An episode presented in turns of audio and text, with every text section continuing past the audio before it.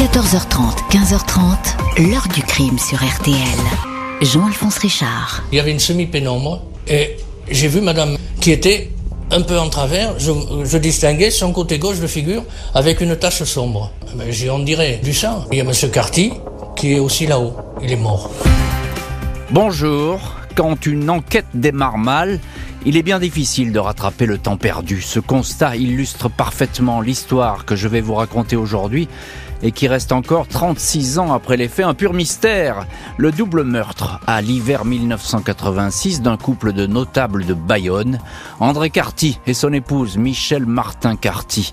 On ne connaissait pas d'ennemis à cet homme et à cette femme, si ce n'est quelques inévitables inimitiés et jalousies de clocher, rien qui puisse dans tous les cas expliquer leur mort violente. Les investigations sur leur vie privée ne vont livrer aucun indice, si ce n'est susciter rumeurs, interprétations et quelques commérages. Dans ce climat de suspicion, un homme va finalement être désigné comme l'assassin avant que l'on s'aperçoive que cette piste était bancale. Pourquoi donc s'en être pris à ce couple en vue? Qui pouvait-il gêner? L'épouse disait avoir peur, mais de qui? Autant de questions que nous allons poser aujourd'hui à nos invités témoins et acteurs de cette histoire. 14h30, 15h30. L'heure du crime sur RTL. Dans l'heure du crime aujourd'hui, deux notables retrouvés morts par balle à l'hiver 1986 près de Bayonne, derrière les murs de la capitainerie d'un port de plaisance, le directeur et son épouse. Il pourrait s'agir d'une affaire privée, un terrible drame familial. Ce lundi 8 décembre 1986, peu après 8 heures du matin, le comptable du port de plaisance du Briselam à Anglette, à un quart d'heure de Bayonne, est perplexe. Il n'a pas encore aperçu le directeur, pourtant très à cheval sur les horaires et plus que ponctuel. André Carty ne s'est pas manifesté. Les gardiens ne l'ont pas croisé. Personne non plus n'a aperçu son épouse, Michel Carty, que tout le monde continue d'appeler sous son nom de jeune fille, Michel Martin. Le couple, tous deux divorcés, s'est marié récemment, vers 9 heures. Il est décidé de se rendre dans leur appartement, un logement de fonction au premier étage de la capitainerie. La porte vitrée n'est pas verrouillée.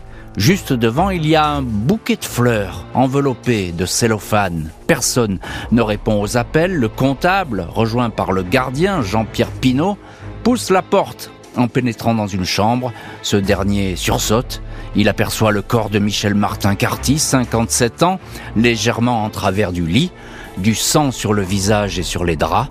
André Carty, 53 ans, gît à côté. Il est coincé entre le lit et le mur, le ventre couvert de sang, pieds nus, en caleçon et veste de pyjama. Le SAMU et la police sont alertés.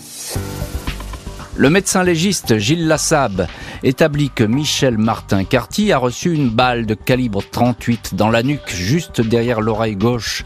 Elle ne porte pas de traces de coup, elle a été retrouvée en chemise de nuit avec ses lunettes. Elle était sans doute en train de lire. Le tir a été effectué à bout touchant par quelqu'un qui l'a surprise. Elle est sans doute morte la première. Son mari, André Carty, lui, présente une balle mortelle dans le ventre. Il a succombé à une hémorragie. Il tient dans sa main droite l'arme du crime, un pistolet Smith et Wesson qui appartient à Michel. Rien n'a été dérobé dans l'appartement, aucun désordre dans les pièces. De toute évidence, il s'agit d'un drame conjugal.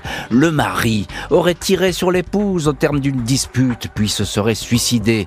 Il n'a laissé aucune lettre pouvant expliquer son geste, mais le scénario paraît limpide. Les premiers témoignages vont bon train et les rumeurs aussi. André Carty serait un homme en pleine dépression, de plus en plus soucieux, irascible, prenant beaucoup trop de médicaments. Michel Martin Carty avait peut-être pris un amant, ce qui aurait provoqué la colère de son époux. Peu après la découverte des corps, l'affaire paraît entendue. Il s'agit d'un féminicide sur fond de jalousie suivi d'un suicide. La police locale ne prend pas la peine de sécuriser le périmètre, ne se soucie guère des allées et venues dans l'appartement de la capitainerie. Secouristes, policiers et même des visiteurs notables et élus du coin alors que le dossier n'est pas clos et le permis d'inhumer même pas délivré. Un ménage complet est fait dans l'appartement, on nettoie les taches de sang sur la moquette, on jette le matelas souillé ainsi que les draps, la couverture et la thé d'oreiller, tout cela à la déchetterie. Pour tout le monde, ou presque, l'histoire est bouclée, c'est terminé. Et l'histoire, cette histoire est pour le loin d'être terminée, et cela en quelques heures parce que c'est un tout autre scénario qui va se dessiner. On va voir pourquoi et comment euh, l'enquête euh, va changer d'envergure. Bonjour maître Thierry Sagardoato. Bonjour Jean-Alphonse Richard. Merci beaucoup d'avoir accepté l'invitation de l'heure du crime et d'être aujourd'hui dans le studio de l'heure du crime. Vous êtes avocat au barreau de Pau et auteur de ce livre, Affaire classée en Béarn et Pays Basque, qui est sorti aux éditions euh, Sud-Ouest. Vous revenez dans ce livre sur 20 histoires criminelles. La sortie exacte sera le 28 octobre 2022, donc c'est très proche. Et puis, ben, précipitez-vous pour l'acheter parce que ça vaut le coup. Il n'y a pas uniquement cette affaire, mais il y en a une vingtaine que vous racontez euh, dans ce bouquin. Alors, je le disais, Thierry Sagardoato, vous êtes avocat et vous connaissez bien, vous, là, la mécanique pénale et notamment euh, ces débuts d'enquête qui sont extrêmement importants parce qu'il y a souvent presque tout se joue là. Et dans cette enquête, c'est complètement dans le désordre et tout de suite. Cette enquête, c'est euh, l'exemple à ne surtout pas suivre. Euh, au lieu de geler les lieux, qui est, euh, j'allais dire, l'action numéro un qu'il faut euh, réaliser en arrivant, empêcher que des témoins accèdent à la scène de crime, faire tous les prélèvements nécessaires, on va, comme vous l'avez dit à l'instant, permettre à toute une série d'individus qui n'ont rien à faire là de pénétrer et surtout, on va ne prendre aucune précaution pour immortaliser la scène. Les pièces à conviction, le matelas, des objets de première nécessité vont partir à la décharge le soir même, sur ordre, dit-on à l'époque, du maire de Bayonne, dont Michel Carty était l'assistante de direction. Oui, parce que manifestement, on veut pas de vagues, on veut pas que ça fasse du bruit, cette histoire. Et puis là, on est dans l'hypothèse, dans le cadre d'un suicide. Hein, ah, il y a pire, il y a pire. Effectivement, euh, l'hypothèse numéro un des enquêteurs, c'est un suicide. C'est un féminicide suivi d'un suicide. L'hypothèse selon laquelle Michel Carty a été abattu d'une balle dans la nuque dans son sommeil, euh, qui aurait précédé le suicide de l'époux. Sauf que le coup de théâtre va rebondir après, mais là je n'empiète pas sur votre récit. On va voir la suite. On va effectivement euh, avoir un rebondissement majeur qui va clouer définitivement la thèse du, du suicide. Mais c'est vrai que dans les toutes premières heures, la presse a fait ses choux gras sur euh, le suicide des époux Carty. Alors, euh, un mot sur les victimes, le couple Carty. Ils sont mariés depuis peu de temps finalement. Hein. C'est un couple de, de divorcés. Et ce sont des notables locaux. Ce sont des gens très connus. Ce sont des notables. Euh, elle est euh, entrée à la mairie de Bayonne en 1973 et depuis 1979, donc sept ans plus tôt, elle a été euh, promue au, rang de secrétaire particulière de Monsieur le maire de l'époque, Henri Grenet, qui est un, une figure sur la côte basque. Et puis son époux, lui, est le directeur du port de plaisance que l'on appelle le port du Brise-Lame, qui est en réalité la porte d'entrée des, des bateaux de plaisance sur la côte.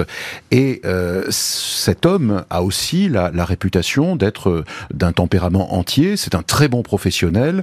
Et forcément, euh, comme tout professionnel exigeant, il ne compte pas nécessairement que des amis. Bien sûr, mais en tout cas, effectivement, il tient il tient ce port d'une pas d'une main de fer, j'allais dire, mais en tout cas, il règne un petit peu sur ce domaine et on va pas trop lui chercher des poux dans la tête, si on peut dire. Hein. C'est pas, c'est pas le genre de, de, personnage à se laisser marcher sur les pieds. Avec un, un contexte particulier à l'époque.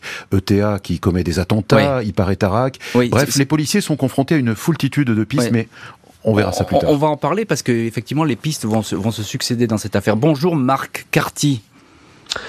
Bonjour Jean-Alphonse. Merci beaucoup, euh, vous aussi, d'avoir accepté l'invitation de l'heure du crime. Vous êtes l'un des fils d'André Carty, euh, l'une des deux victimes. Donc, merci beaucoup, euh, encore une fois, d'avoir accepté l'invitation de l'heure du crime parce que vous vous êtes exprimé très rarement sur ce dossier et vous avez choisi de témoigner dans, dans, notre émission. On vous en remercie chaleureusement. Vous aviez, Marc Carty, 23 ans quand votre père est mort. comment vous avez appris la mort de, de votre père père et de votre belle-mère moi, immédiatement, j'ai été appelé par le procureur qui m'a demandé de venir en personne au port de Plaisance. Il m'a dit qu'il y avait eu un drame au port et que mon père était décédé. Donc, immédiatement, je me suis rendu au port et il a été annoncé que mon père avait euh, tué sa femme et mhm. s'était suicidé. Le lendemain, dans les journaux, les titres, c'était un meurtre suivi d'un suicide. Donc, ça allait donner un petit peu à cœur joie sur mon père puisque dans ces cas-là, ben, on essaye de, de déterminer euh, tous les défauts que pouvait avoir mon père peut-être pour pouvoir avoir fait cet acte-là. Quoi. Ouais. Alors effectivement, tout de suite, on parle de suicide, la presse en parle, euh, ça va très vite, euh, c'est établi, c'est évident. Vous y croyez, vous, à ce suicide? Ah non, non, moi je peux vous garantir que moi je n'y croyais pas. Dès les premiers instants, je n'y croyais pas. Après, vous vous doutez bien que quand mmh. vous avez un procureur, un commissaire de police qui vous dit, écoutez, il n'y a, y a même pas de débat, que vous n'y croyez pas, c'est une chose, mais en tous les cas, les faits sont là. Euh, monsieur Carty a tué sa femme et s'est suicidé. Donc pendant 24 heures, nous on a vécu quand même avec ça dans la tête en se disant que c'était pas possible, mais que bon, il faut des fois il faut aussi se rendre à l'évidence. On ne connaît pas tout, ce qui peut arriver. évidemment, on en parlait à l'instant avec maître Thierry Sagardoato. Euh, il y a eu une précipitation à nettoyer cet appartement. Je pense qu'il a été fait dans cette enquête et dans ce drame tout ce qu'il ne faut pas faire certainement sur une scène de crime. Donc dû certainement à l'incompétence des gens euh, sur place, parce que on mhm. se demande même par moment tellement c'est énorme si ça n'a pas été fait exprès par moment quand on voit que le procureur et les services de police ont décidé de faire jeter le matelas sur lequel a été découvert Michel. Où là il y avait des indices qui auraient été certainement déterminants pour les pour les suites de l'enquête. Euh, immédiatement les traces de sang ont été cimentées dans ah le, là où il y avait le matelas aussi. Mmh. Et tout ce qu'on certainement qu'on ne peut pas savoir sur cette enquête sont dus à toutes ces erreurs commises, ce qui fait que rien n'a pu être déterminé. Quoi. Vous vous souvenez de la dernière fois que vous avez eu au, au téléphone votre père? Il était déprimé, il était soucieux?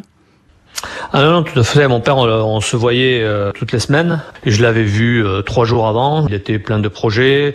Il avait des projets de voyage avec Michel. Il devait repartir aux Seychelles. Ils y avaient été un an auparavant. Ils avaient envie d'y repartir. Non, non, on devait se voir. On s'était donné rendez-vous. Euh. non, non, ils avaient une vie tout à fait normale. Aucun mm. indice ne mm. laissait présager cela. Non, non. C'est pour ça que je vous dis que dès le départ, toute la famille, on n'y a jamais cru. Ouais, encore juste une petite question. Cet appartement dans la capitainerie, on peut y entrer facilement?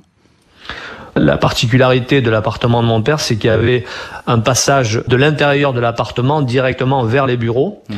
Et, ensuite, il y avait un accès par l'extérieur, classique, comme dans tous les appartements. Et ensuite, euh, bah, tous les gens qui travaillaient dans le port pouvaient passer par l'extérieur, accéder au bureau. Et là, il y avait, je vous dis, il y avait une porte qui, normalement, devait être fermée, puisque c'était l'accès à l'appartement de mon père.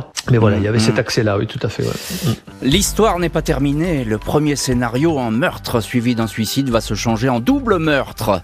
André Carty n'a en effet pas reçu une balle, mais cinq. Mardi 9 décembre 1986, 24 heures après la découverte des corps de André Carty et de son épouse Michel, le docteur Lassab fait une découverte étonnante. Le directeur du port de Plaisance n'a pas reçu une seule balle, mais cinq au total. Trois ont pénétré dans la tête sans ressortir. Une autre est retrouvée dans le poignet droit. Impossible qu'il se soit blessé lui-même à la main avec cette main qui tenait le pistolet.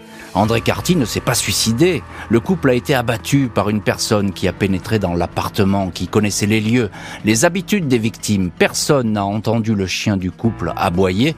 C'était pourtant toujours le cas quand l'animal avait affaire à un inconnu. Il est resté ce soir-là sagement sur le balcon. Le couple a été tué 48 heures avant la découverte des corps. Dans la soirée donc de samedi à dimanche, les Carty venaient de rentrer chez eux après un séjour dans les Landes. Une enquête pour homicide est ouverte au parquet de Bayonne. Beaucoup d'indices ont été détruits. La PJ va devoir s'appliquer à reconstituer la scène de crime, à savoir qui aurait pu pénétrer dans l'appartement. La personne qui a déposé le bouquet de fleurs devant la porte est identifiée. Il s'agit de Eric Tolderer, un Autrichien, ami du couple. Il était invité à déjeuner à la capitainerie le dimanche 7 décembre, mais quand il s'est pointé à l'appartement, un peu avant midi, il n'y avait personne. Il a aperçu le chien, patienté un moment, a pensé que ses amis avaient un imprévu. Il a déposé le bouquet de fleurs, puis a tourné les talons. À cette heure-là, le couple était bien dans le logement, mais déjà mort. Les enquêteurs cherchent à savoir qui pouvait en vouloir à cet homme et à cette femme. Des deux, André Carty est celui qui a reçu le plus de balles. Son agresseur s'est acharné. André Carty, ancien militaire, pouvait parfois passer pour un homme autoritaire, rigide. Il ne se laissait pas marcher sur les pieds, très pointilleux avec la discipline. Le nom de Jean-Pierre Pinault, 50 ans, l'un des gardiens du port, revient alors aux oreilles des policiers. Il se raconte que cet employé de longue date entretenait des relations exécrables avec son patron. Les accrochages étaient fréquents, Pinault aurait encaissé brimades, vexations, réflexions désobligeantes, de quoi peut-être décider cet ancien légionnaire à passer à l'acte. 11 décembre 86, Jean-Pierre Pinault est convoqué à la Villa Bellevue, le siège de la PJ bayonnaise. On perquisitionne sa maison, il est interrogé. La nuit du drame, il était seul chez lui à regarder la télé. C'est pas vraiment un alibi. Des soupçons, mais pas d'indices. Pinot est relâché après 24 heures de garde à vue.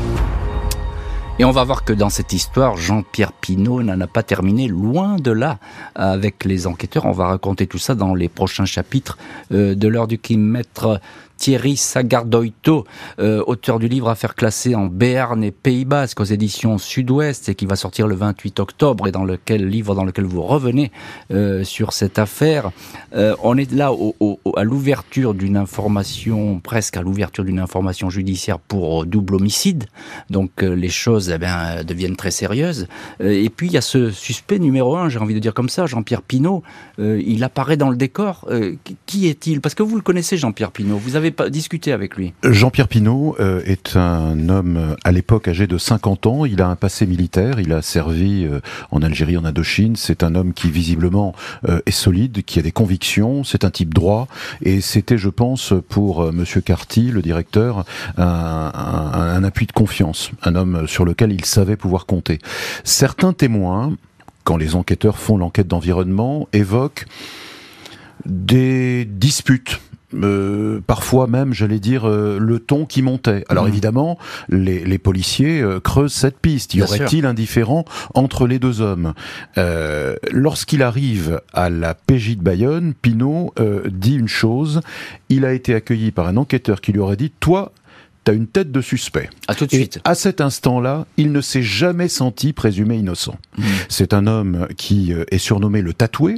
C'est un homme qui, par son passé professionnel, euh, connaît euh, l'expérience des armes. D'ailleurs, euh, on va découvrir à son domicile plusieurs armes. Et j'allais dire, il a une rigidité toute militaire. Donc, pour les policiers, du point de vue de la psychologie il, ou du profil, il remplit les cases. Il a, il a le profil du suspect. Il coche les cases. Comme ça. Et lui, il a toujours dit tout de suite, hein, en, en deux mots, euh, il dit tout de suite, c'est pas moi. Hein. C'est pas moi. Hein. C'est pas moi. Et euh, il s'en défend avec euh, une forte énergie. Sauf que les policiers vont profiter de cette audition pour aller faire une perquisition à son domicile. Mmh, et oui, et ça va très vite parce qu'effectivement, ils l'ont en ligne de mire, hein, le, le, le, gardien du Et corps, la perquisition va accoucher par la suite oui. de rebondissements qu'on évoquera. Et, et, on va voir, puisqu'il va y avoir une saisie qui est importante et qui va changer vraiment véritablement. La piste Pinot, elle est intéressante, Jean-Alphonse Richard, parce que euh, elle coche la case du familier. Eh oui. Et euh, les policiers savent que le chien n'a pas aboyé, comme vous le disiez. Le chien n'ayant pas aboyé, c'est donc que euh, il était le, le, visiteur du soir était connu, et donc soit euh, l'hypothèse c'est soit Pinot attendait le couple Cartier à leur retour du repas dans les Landes, soit il a toqué à la porte en disant c'est Jean-Pierre, et donc, et, et donc Madame et Monsieur Cartou, Cartier ne se Bien sont sûr. pas méfiés de lui ouvrir la porte. Et on, et on, lui a ouvert la porte. On retrouve également dans cette heure du crime Marc Carty, vous êtes le, le fils d'André Carty, euh, et vous nous livrez aujourd'hui votre témoignage ô combien euh, important dans cette affaire. Alors on, on parlait de, de, votre père avec ce caractère qui pouvait avoir, ce tempérament, euh, cette réputation qu'il a d'un un peu dur. Euh, c'est la vérité ou pas? Bah écoutez, mon père était connu pour être autoritaire, aimant la ponctualité. Ses amis et ses relations savaient qu'il ne mélangeait jamais le copain et, le, les copinages. Euh, voilà, donc c'était mon père, c'était quand même un gros caractère. Et de ce fait, il, bah, certainement qu'il ne se faisait pas que des amis, mais il était apprécié quand même par, par beaucoup de personnes. Mmh. Alors, un mot quand même, euh, Marc Carty, sur cette scène de crime qui, on l'a dit, et il faut le redire, parce que ça conditionne beaucoup de choses pour la suite de l'enquête, scène de crime qui est complètement polluée. Euh, J'ai envie de dire, quel gâchis Pourquoi est-ce qu'on n'a pas pris de, de précautions supplémentaires? C'est des questions que toute la famille se pose depuis 36 ans. Le procureur a décidé, ben, on jette tout euh, puisque c'est clair que c'est un meurtre suivi d'un suicide. Mmh. Et 24 heures après, ben, il s'avère que la vérité est sortie. Ben, c'était, c'était trop tard. Et, mmh. et surtout, c'est incompréhensible que même qu'à l'époque, en 1986, quand même, il y avait eu d'autres affaires graves qui se sont passées en France. Un procureur et ses adjoints et tous les services de police n'aient pas protégé la scène de crime et empêché peut-être 20, 30 personnes. D'après ce qu'on m'a dit, c'était, c'était vraiment incroyable le défilé, ce qu'ils appelaient le défilé de personnes qu'il y a eu, mmh. puisque c'était la grande affaire de l'époque. Toutes ces erreurs ont amené cette issue et surtout pour nous, la famille, depuis 36 ans, des questions et jamais de réponse. Quoi. Des, oui, des questions et jamais de réponse. Effectivement, ça, c'est pour une famille, c'est terrifiant. Euh, Maître Thierry euh, Sagardoito, je vais y arriver. Voilà, merci. Il y a cette scène de crime qui a été polluée, on l'a dit, euh, qui est un petit peu dans le désordre. Et puis il y a aussi, euh, c'est étonnant cette autopsie parce que tout de suite, on aurait dû déceler quand même ces, ces orifices de balles. Ou c'est plus compliqué que ça? Alors, selon parce qu'on part sur un, féminicide, un suicide quand même. Le médecin légiste s'est déplacé sur les lieux et de prime abord, euh, on était sur la piste d'un seul coup de feu, celui qu'il se serait donné euh, euh, au visage. Sauf que il y a sur cinq balles une seule qui sera mortelle. Et surtout, l'hypothèse qui va condamner la thèse du suicide, c'est que euh, Monsieur Carty est droitier. Or, on va trouver une plaie sur la partie supérieure de la main. Comment, étant droitier et faisant usage d'une arme, peut-il se blesser sur la partie supérieure de la main? C'est impossible. Euh, pour un suicidé, 5 balles, c'est 4 balles de trop. Ça, veut dire aussi que, évidemment, lui, euh, peut-être pas son épouse, mais lui voit son agresseur et qui met sa main sans doute en avant pour euh, peut-être se protéger. Comment peut-il, à ce moment-là, s'il est, j'allais dire, l'auteur du meurtre de son épouse, se blesser lui-même? Bien sûr. C'est impossible. Mm. Donc la thèse du, du suicide, elle est à ce stade impossible. Le fait est que l'ex-légionnaire Pinault va devoir à nouveau s'expliquer devant les enquêteurs qui, désormais, disposent contre lui d'une preuve accablante. 16 mars 1987, le gardien du port de plaisance d'Anglette, Jean-Pierre Pinault, est embarqué manu militari par la police. Cinq jours auparavant, le juge d'instruction de Bayonne a reçu les résultats d'expertise du CARM, le laboratoire d'expertise criminelle installé en Gironde.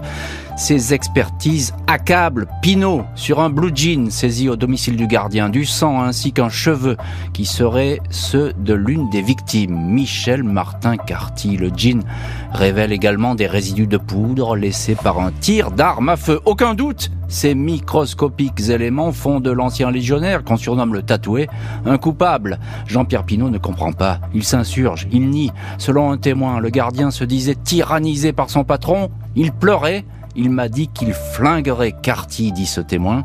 Pinot parle de racontard. En garde à vue, le gardien est questionné sur les traces de sang sur son jean. Il répond qu'il s'est blessé en réparant une antenne de télévision dans le mobilhome d'un copain. Les experts hésitent. Le suspect a en effet le même groupe sanguin que celui de Michel Martin Carty au sujet des micro-résidus de poudre il serait le résultat, dit-il, du nettoyage d'armes qu'il possède. Il précise que cette opération est effectuée deux fois par an.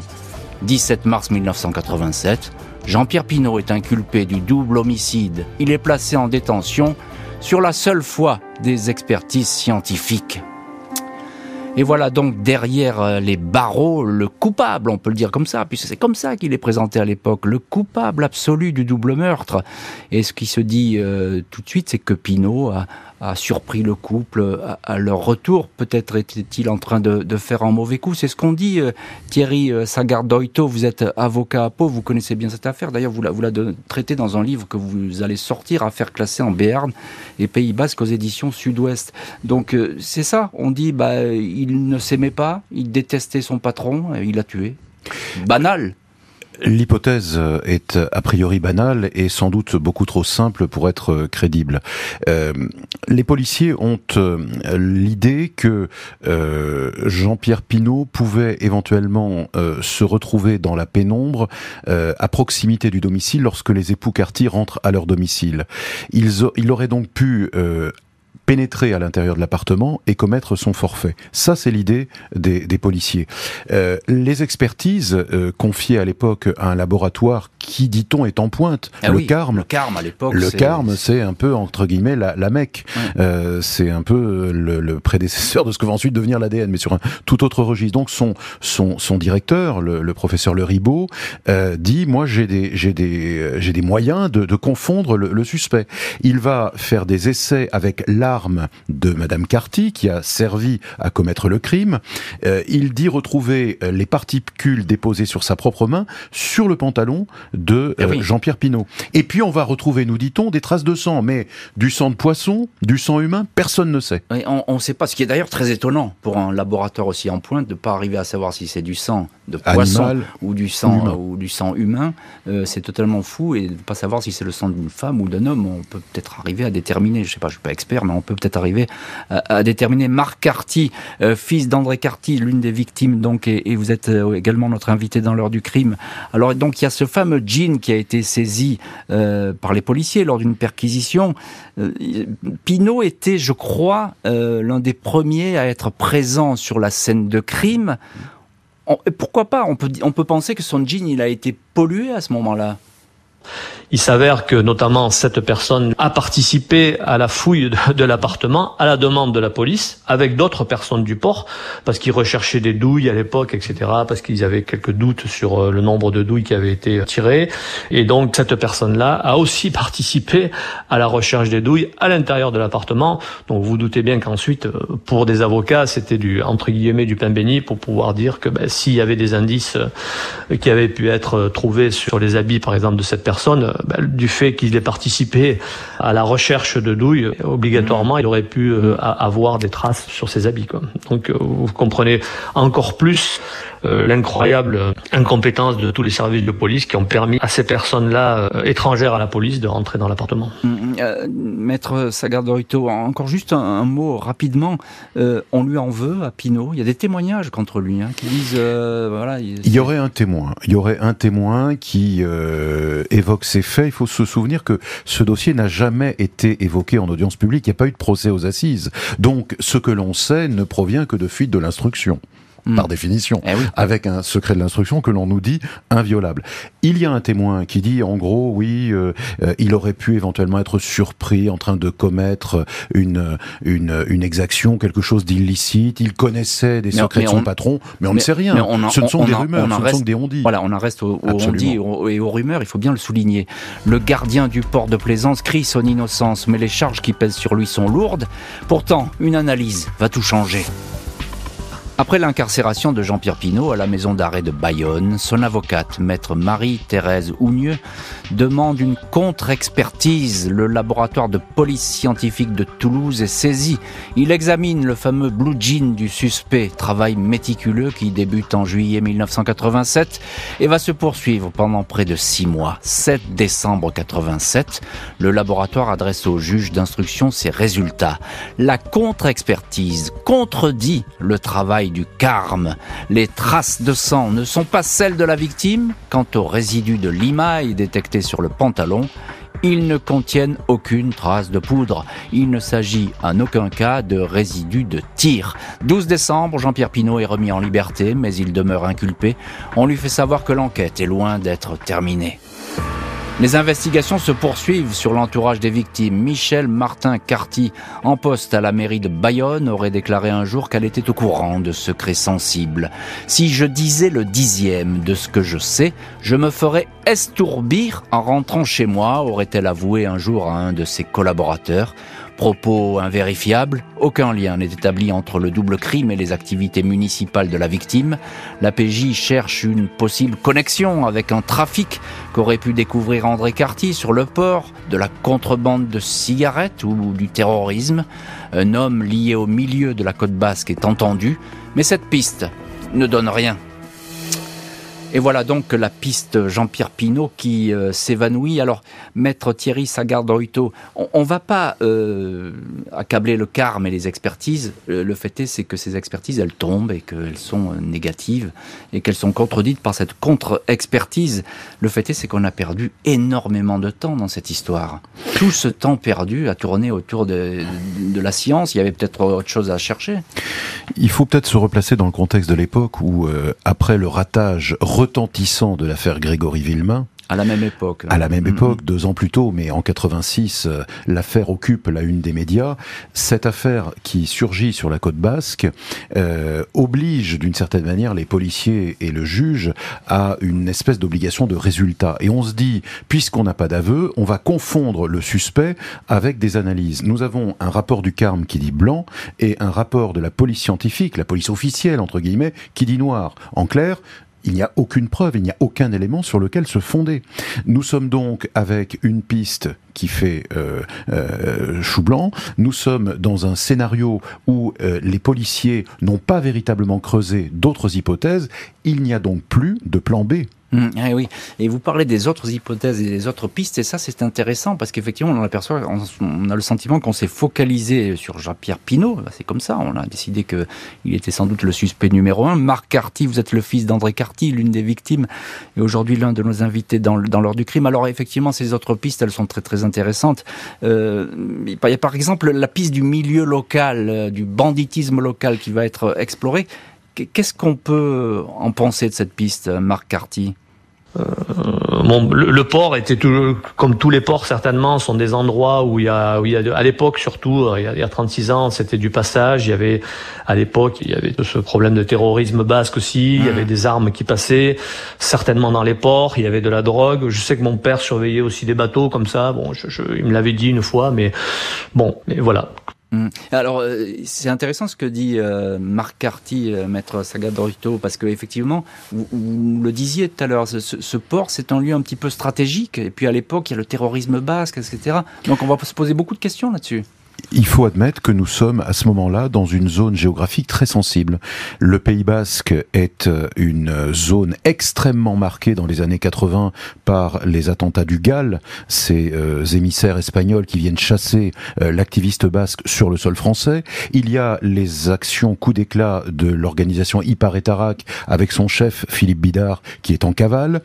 donc le, le, Pays Basque est véritablement en proie à des secousses telluriques majeures. Et puis c'est aussi la porte d'entrée du trafic de produits stupéfiants depuis l'Espagne. Nous sommes à 20 km.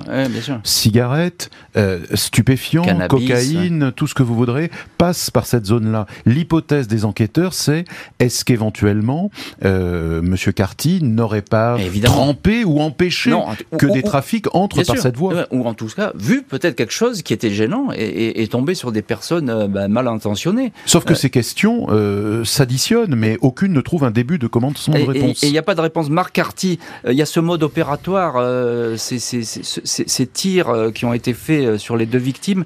C'est un mode opératoire, selon vous, qui est professionnel ou pas? On a du mal à se dire que ça pourrait être un professionnel, parce qu'un professionnel, certainement, qui serait venu avec ses armes, alors que là, mon père et sa femme ont été tués avec leurs armes. Ils avaient un port d'armes déclaré. On voit aussi qu'il y a quand même un acharnement, si on peut dire, sur mon père. Elle, Michel, a été tuée d'une seule balle euh, nette euh, derrière la tête. Mon père a reçu euh, quatre balles, dont trois mmh. dans la tête, une perforant le bras et le ventre qui semblerait montrer quand même plus un acharnement sur mon père, ou peut-être parce qu'il s'est défendu. Il semblerait qu'en tous les cas, par rapport à ce que ce qui est pu être découvert, à ce que m'ont dit les policiers, il penchait pas vers un, un crime mmh. de professionnel.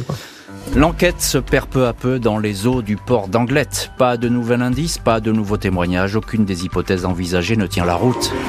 9 juillet 1991, le suspect numéro 1, Jean-Pierre Pinault, bénéficie d'un non-lieu.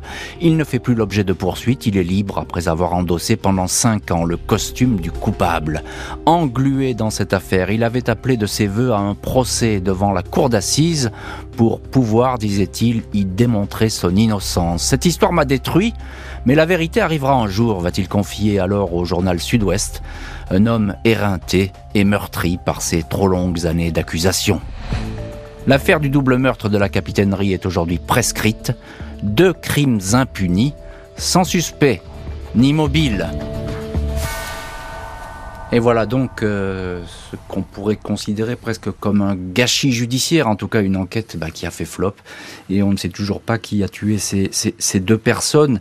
Euh, je le disais, euh, Pinault, le, celui qui a été le, suspect numéro un, le gardien du port, il dit cette histoire m'a détruit. Je crois que Vous avez pu parler avec lui de cette histoire et encore récemment, il est toujours euh, dans cette espèce de, colère, j'ai envie de dire.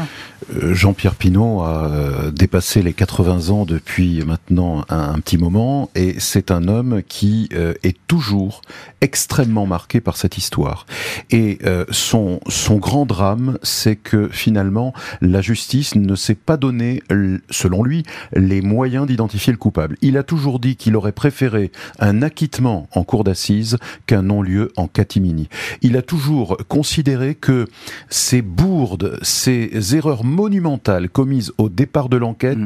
étaient non pas euh, destinées à euh, brouiller l'enquête, mais à lui nuire. C'est dire s'il a été finalement euh, dans un dans un sentiment de de persécution parce qu'il est convaincu qu'on a tout fait pour le faire payer à la place du suspect.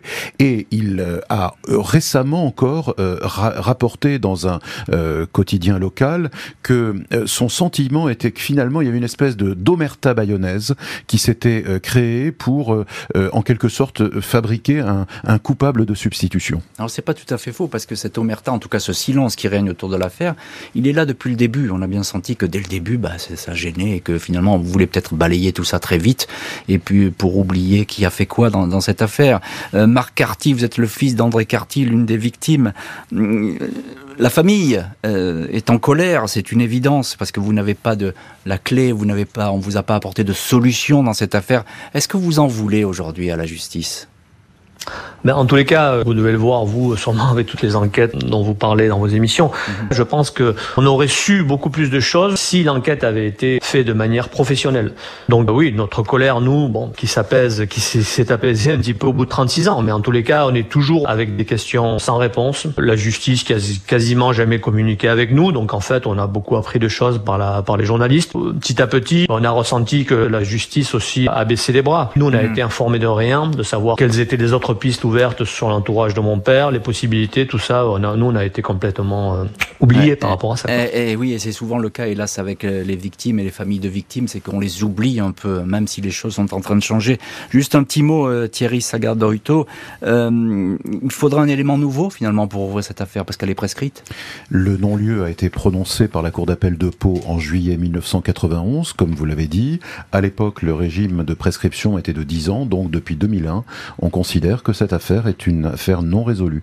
Et elle ne pourrait d'ailleurs probablement jamais être euh, réexaminée sans l'éventualité d'un élément très fort. Bien sûr. Sauf que, avec une scène de crime ainsi massacrée, que voulez-vous chercher même 30 ans ou 40 ans après? Ça sera effectivement extrêmement compliqué. Marc Carty, je vais terminer cette émission avec vous. Est-ce que dans votre famille et puis vous-même, vous avez réussi à vous reconstruire après ce drame? Bien sûr qu'on arrive à se reconstruire au bout de 36 ans, mais par contre, c'est quand même un fardeau, et c'est surtout aussi cette impression de laisser ce fardeau aussi aux autres générations euh, qui, euh, bien sûr, n'ont pas connu directement mon père, mais bon, savent que mm. c'est quelque chose qui nous a rendu euh, très malheureux. Mon père est parti, voilà, du jour au lendemain avec sa femme. Pourquoi? On ne sait pas. Donc, 36 ans après, c'est toujours, c'est toujours compliqué. Mm, mm, Marc Carty, vous êtes sur RTL dans l'heure du crime. alors évidemment, vous souhaitez pas que personne n'oublie cette affaire et que personne n'oublie votre père et, André Carty et Michel Carty. Lancez un appel, profitez-en. Si quelqu'un sait quelque chose, on ne sait jamais, lancez un appel au témoignage. Oui, tout à fait. 36 ans ont passé, mais on se dit que justement, peut-être au bout de 36 ans, il y a certainement des personnes qui savent quelque chose. Les auteurs ou aussi les gens de leur entourage auront envie peut-être de soulager leur conscience. Euh, si des gens peuvent parler maintenant, des mm. personnes peuvent dire euh, ben, s'ils ont entendu, s'ils savent des choses importantes sur l'affaire, ben, écoutez, qu'ils s'expriment. Ce serait vraiment un grand soulagement pour toute la famille parce que il y a des blessures qui ne se refermeront jamais sinon. Eh oui, et souvent un témoignage peut faire rebondir et ressurgir une affaire et donner une solution. Merci beaucoup Marc Carty et maître Thierry Sagardoito euh, d'avoir été les invités aujourd'hui de l'heure du crime. Merci à l'équipe de l'émission Justine Vignot, Marie Bossard à la préparation, Boris Pirédu à la réalisation. L'heure du crime, présenté par Jean-Alphonse Richard sur RTL.